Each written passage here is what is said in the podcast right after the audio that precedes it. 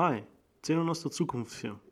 Bevor ihr mit dieser tollen Folge jetzt anfangen werdet, habe ich mich entschlossen, eine kurze Nachricht bzw. eine kurze Message zu machen. Die ersten vier Folgen in meinem Podcast waren meine Pilotprojekte und da war ich mir noch nicht sicher, ob es überhaupt weitergehen würde in irgendeiner Art und Form. Dementsprechend waren das noch ziemliche Anfängerfolgen und man, man hört es auch, sagen wir das so.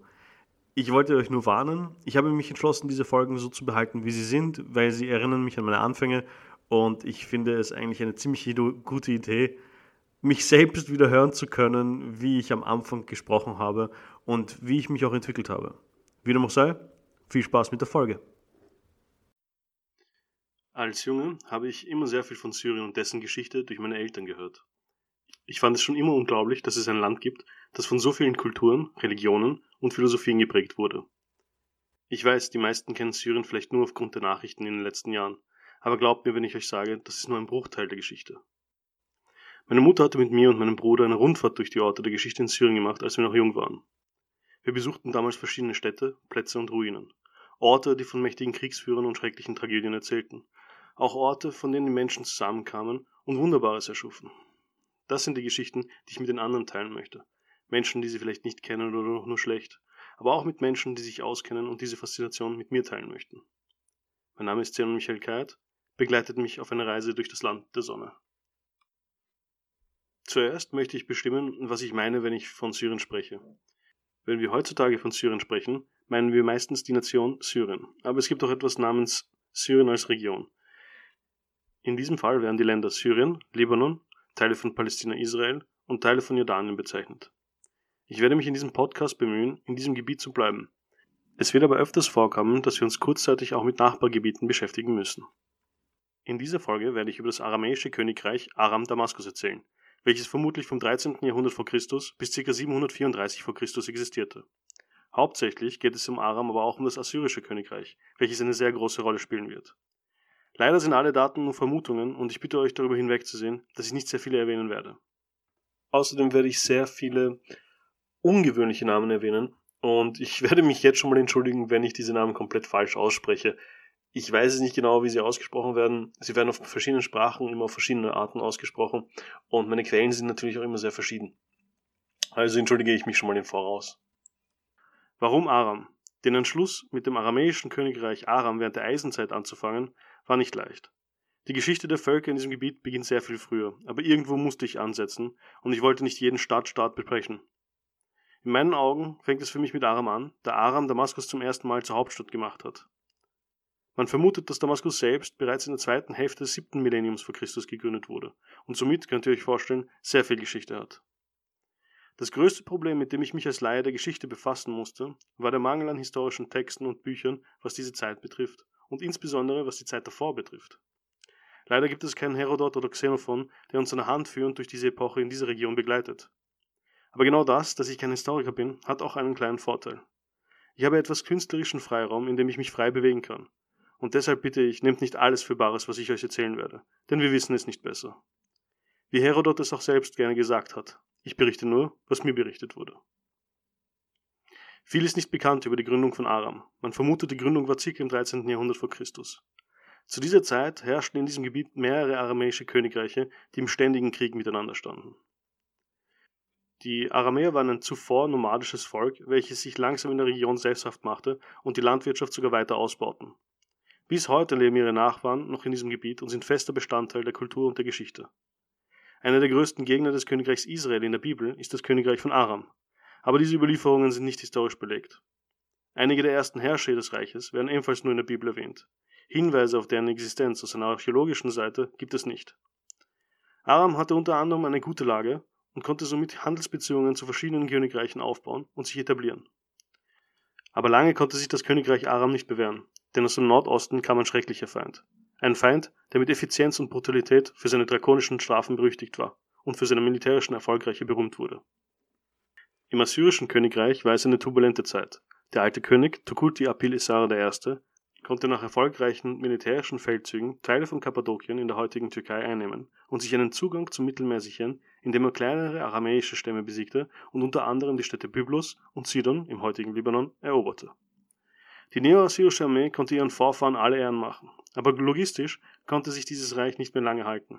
Es gab Hungersnöte und Aufstände, und das Reich bröckelte langsam auseinander. Das vor kurzem eroberte Babylon erklärte sich wieder unabhängig mit dem berüchtigten König Nebukadnezar I. an der Spitze. Auch den Mittelmeerzugang verloren sie wieder. Fast 200 Jahre lang verloren die assyrischen Herrscher Stück für Stück ihr erobertes Reich und sie wurden weiterhin bedrängt. Aber im 9. Jahrhundert gab es wieder einen Aufschwung. Assur-Nasir Apli II. brachte wieder Teile des zerfallenen Reiches zusammen und der Zugang zum Mittelmeer wurde abermals gesichert. Und er festigte durch Reformen die Stabilität des Landes. Zu dieser Zeit machte sich das Königreich Aram unter König Adad Idri Sorgen und schaute gespannt in den Norden, wo die Armeen der Assyrer sich wieder sammelten. Über den König von Aram zu dieser Zeit ist uns historisch nicht viel überliefert worden. Das, was wir wissen, stammt von den Assyrern selbst und sollte deshalb vielleicht nur mit Vorsicht genossen werden. Er wird auch im Alten Testament erwähnt, aber da die Aussagen sich sehr widersprechen, habe ich beschlossen, die assyrische Variante zu übernehmen. Die assyrischen Garnisonen waren überall verteilt, um jegliche Aufstände oder sogar Überfälle von Nachbarn zu unterbinden. Wie ein drohendes Unheil standen sie vor der Türe Arams. Mit dem Tod von Assur Nasir Apli II. kam sein Sohn Salmano Assaret III. an die Macht, und dieser war wild entschlossen, die Expansionspolitik seines Vaters zu verfolgen. Er war jung und ein anscheinend sehr berühmter Feldherr, der sich einen Namen nach der Eroberung von mehreren Städten im nördlichen Urartu machte. Ein paar Jahre nach seiner Machtübernahme und dessen Festigung sammelte unter seinem berühmten Marschall Dajan Assur eine 100.000 starke Mann-Armee in Nineveh, im heutigen Irak. Für die damalige Zeit war ein Herr von dieser Größe sehr beeindruckend. Besonders, da es sich um ein homogenes Heer handelte und nicht eine Zusammensetzung von mehreren Königreichen oder Fürstentümern. Der König von Assyrien zog über das Zweistromland hinweg und empfing unterwegs mehrere Tribute von mehreren Städten, die einsahen, dass eigentlich jeglicher Widerstand zwecklos war. Er kam ohne jegliche Kämpfe bis nach Aleppo, wo er ebenfalls seinen königlichen Tribut erhielt. Erst in Hammer wurde ihm die Stirn geboten. Der König von Hammer zog mit seinen Truppen persönlich aus und stellte sich den assyrischen Invasoren. So tapfer wie sie vermutlich auch gekämpft hatten, so vergeblich war es. Salmano Assaret zerschlug die Armee und plünderte Hammer. Nach assyrischer Art wurde dabei mit äußerster Gewalt vorgegangen und wenige wurden verschont. Nachdem er seine Truppen nach Karka brachte und diese Stadt ebenfalls plünderte, stand er im Jahre 853 v. Chr. einer anti-assyrischen Koalition von ca. zwölf Königen gegenüber, gegründet von niemand anderem als den König von Damaskus und Aram, Adad Idri. Diese zwei Armeen standen gegenüber. Das Tal, in dem die Schlacht war, wurde als Tel Karkur in Hama, Syrien identifiziert. Man muss sich das Gebiet ungefähr so vorstellen. Im Norden befindet sich ein kleiner Hügel und im Süden ein etwas größerer Hügel von ca. 30 Metern Höhe. Ich vermute, da die neo-assyrische Armee vom Norden her kam, nahmen sie den nördlichen Hügel ein und wurden bereits von der Koalitionsarmee, welche sich im Süden aufgestellt hatte, erwartet. Ich konnte mir nicht vorstellen, wie sich das angefühlt hat. Ähm, die syrische Sonne im Sommer ist sehr stark und die Truppen mussten sicherlich sehr ins Schwitzen gekommen sein, alleine nur vom Stehen. Die Truppen der Assyrer bestanden zu dieser Zeit hauptsächlich aus zwangsrekrutierten Milizen und Hilfstruppen. Über die Truppen der Koalition ist leider nichts bekannt, aber ich vermute, dass es mehr Truppen aus der eigenen Bevölkerung war, nicht unbedingt den Kampf gewohnt. Das heißt, vermutlich Bauer oder andere Handwerker, die zwangsrekrutiert wurden. Den Verlauf der Schlacht kennen wir nicht, und wir können uns nur indirekt denken, wie sich das abgespielt hat. Ich persönlich vermute, dass der Sieg für die Assyrer aufgrund von fehlender Kommunikation der Koalition untereinander gehörte. Zwölf oder elf verschiedene Könige, die versuchten, eine Schlacht zu kämpfen ohne jegliches Training, ohne jegliche Zusammenarbeit, noch dazu gegen einen Gegner, der für seine Kampfhandlungen und Taktiken berühmt war. Also ich kann mir denken, dass so etwas ziemlich schief gehen kann. Und es ging auch schief. Diese Schlacht ging als eine der größten Schlachten bis dato in die Geschichte ein, falls man den Quellen überhaupt glauben kann. Denn eine Quelle haben wir. Salmano Asaret III. berichtet uns von der Schlacht in seinem Kurchenkommunolied. Karkar, seine königliche Stadt, habe ich zerstört, habe ich verwüstet, habe ich verbrannt. 1200 Streitwagen, 1200 Kavallerie, 20.000 Soldaten von Adidri, von Aram, 700 Streitwagen, 700 Kavallerie, 10.000 Soldaten von Irhulini, von Hamad, 2000 Streitwagen, 10.000 Soldaten von Ahab, dem Israeliten, 500 Soldaten der Guayana, 1000 Soldaten der Musreans, 10 Streitwagen, 10.000 Soldaten der Irkanatea, 200 Soldaten der Matubiil, der Arvadit, 200 Soldaten der Usanatea, 30 Streitwagen, 1000 Soldaten von Adunu Bail, der Shiana, 1000 Kamele von Gindubu, der Araber, 1000 Soldaten von Basa, Sohn von Ruhubi, dem Ammoniter. Diese zwölf Könige brachte er zu seiner Unterstützung. Um in Schlacht und Kampf anzubieten, kamen sie gegen mich an. Vertrauen in die erhabene Macht, die Assur, der Herr mir gegeben hatte, in die mächtigen Waffen, die Nergal, die vor mir, mir präsentiert hatte, kämpfte ich mit ihnen. Von Karkar bis nach Gilsau habe ich sie gejagt. 14.000 ihrer Krieger habe ich mit dem Schwert getötet. Wie Adad regnete ich Zerstörung auf sie.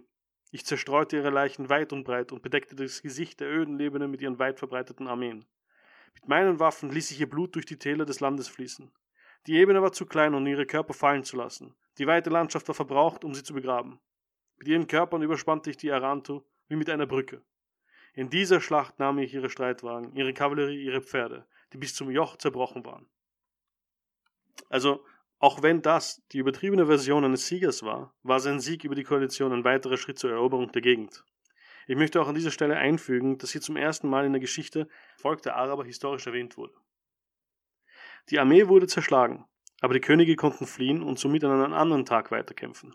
Insbesondere Adad Idri wusste das und er kämpfte bis an sein nicht mehr sehr weit entferntes Ende gegen die Assyrer. Auch wenn die Schlacht gewonnen war, war der Krieg noch nicht beendet. Mehrere Male musste sich Salmano Asaret mit der Koalitionsarmee schlagen, doch schlussendlich brachte er die Levante unter seine Herrschaft. Aber Aram Damaskus konnte er nicht einnehmen. Damaskus hatte eine sehr gute Lage. Die Stadt ist auf einem Plateau gebaut, mit hohen Mauern umsingelt. Der Fluss Barda versorgte die Stadt mit Wasser, und auch während der heißen Sommertage, da er seinen Ursprung in den hohen Gebirgen hatte. Die Stadt hatte schon immer einen strategischen Wert in dieser Region, da sie die Nord- und Südroute zwischen Ägypten und Kleinasien und die Ost-West-Route zwischen Mittelmeer und Mittleren Osten verband. Alle Großmächte in dieser Region wollten die Stadt für sich beanspruchen. Auch für Assyrien war das nicht anders. Aram Damaskus konnte in den folgenden Jahren unter Hassal, den selbsternannten Sohn von Adad Idri, ihren Einfluss in den Norden erweitern und die Königreiche Israel und Juda im Süden erobern. Nach Stücken von der Tel Dan-Stele tötete er sogar beide Könige eigenhändig während des Kampfes. Er wird auch in der Bibel erwähnt als der König von Syrien, ernannt von Elias, dem Prophet Gottes. Seine Machtübernahme selbst ist ebenfalls beschrieben, wobei diese eine typische monarchische Erfolge war. Er erstickte seinen Vorgänger im Schlaf. Hazael war in seiner Macht sehr sicher, und er bot den Assyrern im Norden die Stirn. Diese aber wollten ihm eine Lektion erteilen und sammelten wieder ihre Truppen. Salmano Aseret III. besiegte Hazael in einer erfolgenden Schlacht und belagerte aber wieder erfolglos Damaskus. Nie mehr wieder sollten diese zwei Herrscher gegeneinander kämpfen, und Hazael blieb weiterhin an der Macht. Nach dem Tod beider Könige wurden diese von ihren beiden Söhnen gefolgt. Ben-Hadad III. regierte in Aram und hatte dank einer Rebellion in Assyrien eine Pause vom König von Assyrien ergattert. In Assyrien kämpften derzeit zwei Brüder um Erbfolge. Shamshi-Adad V. konnte die Macht übernehmen. Sein Sohn Adad-Ninari III. führte einen Feldzug gegen Aram. Nach einer erfolgreichen Belagerung und einem hohen Tribut zog er aber wieder ab und Aram erholte sich sehr schnell von der Niederlage. Mit seinem Tod fiel das assyrische Königreich beinahe auseinander. Schwache Könige, Revolten, Krankheit und Hungersnöte breiteten sich aus. Für Aram und einige andere Königreiche war das nur willkommen. Einige Jahrzehnte lang gab es Frieden für Aram, in welcher Zeit sie ihren Einfluss in Israel und Nordsyrien weiter ausbreiteten. Der assyrische Löwe war nur noch ein Schatten seiner selbst und konnte beinahe gänzlich ignoriert werden. Aram hatte seine Blütezeit erreicht. Aber nichts wird ewig, und das assyrische Reich wartete nur auf den richtigen Moment. Der richtige Moment kam circa Anfang des 7. Jahrhunderts mit Tiglat-Pileser III., selbsternannter Sohn von Adad-Ninari III., König von Assyrien, König von Babylon, König von Sumer und Akkad, König der vier Winkel der Welt, König des Universums. Im Jahre 733 v. Chr. entschloss Resin, König von Aram, seinen Einfluss weiter in den Süden ins Königreich Juda zu verbreiten. Er verbündete sich mit Pekach, König von Israel und anderen kleinen Königreichen, um Juda dazu zu zwingen, sich einer anti-assyrischen Allianz zu verbünden. Die Assyrer unter Tiglat-Pileser III. hatten mehrere Teile von Nordsyrien sowie Palästina wieder eingenommen. Ahas, der König von Juda, lehnte aber ab und ging sogar so weit, Tiglat-Pileser III. um Hilfe zu rufen. Tiglat-Pileser III. gilt als einer der erfolgreichsten Feldherren der Geschichte. Er reformierte die Armee und gründete angeblich das erste stehende Heer der Geschichte. Seine Armee bestand aus einem Kern von einigen tausend Berufssoldaten bzw. Professionellen und mehreren tausend Hilfstruppen, welche nicht nur Assyrer waren, sondern zum ersten Mal auch von anderen Völkern, welche erobert wurden. Erst mit ihm wurde das neo-assyrische Reich zu einem Imperium mit militärischer Überlegenheit. Paul Krivacek beschreibt sehr schön, was sein Gegner gesehen hätte, wenn er die neue assyrische Armee unter Tiglat-Pileser III. angetroffen hätte. Er hätte, im Zentrum der Formation den Hauptteil der Infanterie, eine kompakte Phalanx aus Sperrmittern, ihre Waffe in der Sonne glänzend, in Zehnerreihen von 20 Mann gesehen.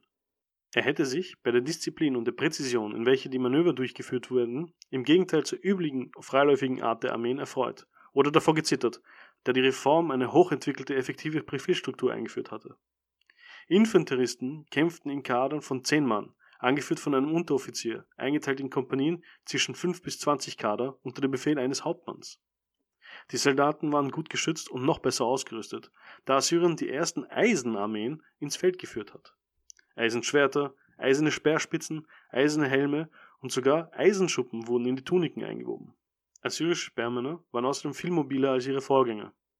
Anstelle von üblichen Sandalen trugen sie eine neue assyrische Erfindung, die ohne Zweifel den größten Einfluss hatten, den die Assyrer in der Militärgeschichte hinterließen: den Armeestiefel. In diesem Fall waren die Stiefel kniehohe Lederschuhe mit dicker Sohle, genietet mit eisernen Schienbeinschützern, die es zum ersten Mal ermöglichten, in jedem Terrain, egal wie feucht oder trocken, ob es Gebirge oder Marschen waren, in jeder Jahreszeit, das heißt zu Sommer oder Winter, Frühling oder Herbst, zu kämpfen. Das war die erste ganzjährige Allwetterarmee. Als Tiglat-Pileser der Dritte den Hilferuf erhielt, zögerte er nicht und musterte seine Truppen. Er verteidigte Juda, Israel-Palästina wurden dabei erobert. Juda, ehemaliger Verbündeter von Assyrien, obwohl es Assyrien um Hilfe gerufen hatte, wurde zu einem Vassallenstaat. Auch Israel wurde bezwungen und vassalisiert. Wie muss es für diese kleinen Königreiche gewesen sein, einer solchen Übermacht gegenüberzustehen? Wie hatte sich Resin gefühlt, als er mit seinen zusammengewürfelten Truppen und seinen amateurhaften Soldaten einer professionellen und ausgebildeten Armee gegenüberstand? Eine Armee, die voll ausgerüstet war. Ich bin mir sicher, dass dieser Anblick für die Soldaten furchteinflößend war, und ich bin mir auch sicher, dass der Widerstand sehr schnell gebrochen wurde. Und was Resin und das Königreich von Aram betrifft, so lasse ich Tiglat-Pileser III. uns selber erzählen, was er mit ihnen gemacht hat, nachdem er die Armee vor Damaskus besiegt hatte und die Stadt belagerte. Um sein Leben zu retten, floh er alleine und betrat das Tor seiner Stadt wie ein Mongo. Ich spieß seine wichtigsten Männer lebendig auf und ließ die Menschen des Landes zusehen. Für 45 Tage schlug ich mein Lager um die Stadt auf und belagerte sie. Und dort sperrte ich ihn ein wie ein Vogel im Käfig. Ich schnitt seine Plantagen nieder und fällte seine Obstbäume, welche unzählig waren. Ich ließ keinen stehen. Ich umsingelte und eroberte die Stadt, die Heimat seiner Vorfahren von Damaskus, der Ort, an dem er geboren wurde. Ob Resin in der Eroberung getötet wurde oder von Tiglat-Pileser III. exekutiert wurde, ist geschichtlich nicht belegt worden. Aber mit ihm und dem Fall von Aram Damaskus wurde eine neue Ära in Syrien eingeleitet. Eine Epoche unter dem König der Assyrer. Eine Zeit unter der eisernen Faust von Tiglat-Pileser III., dem König des Universums.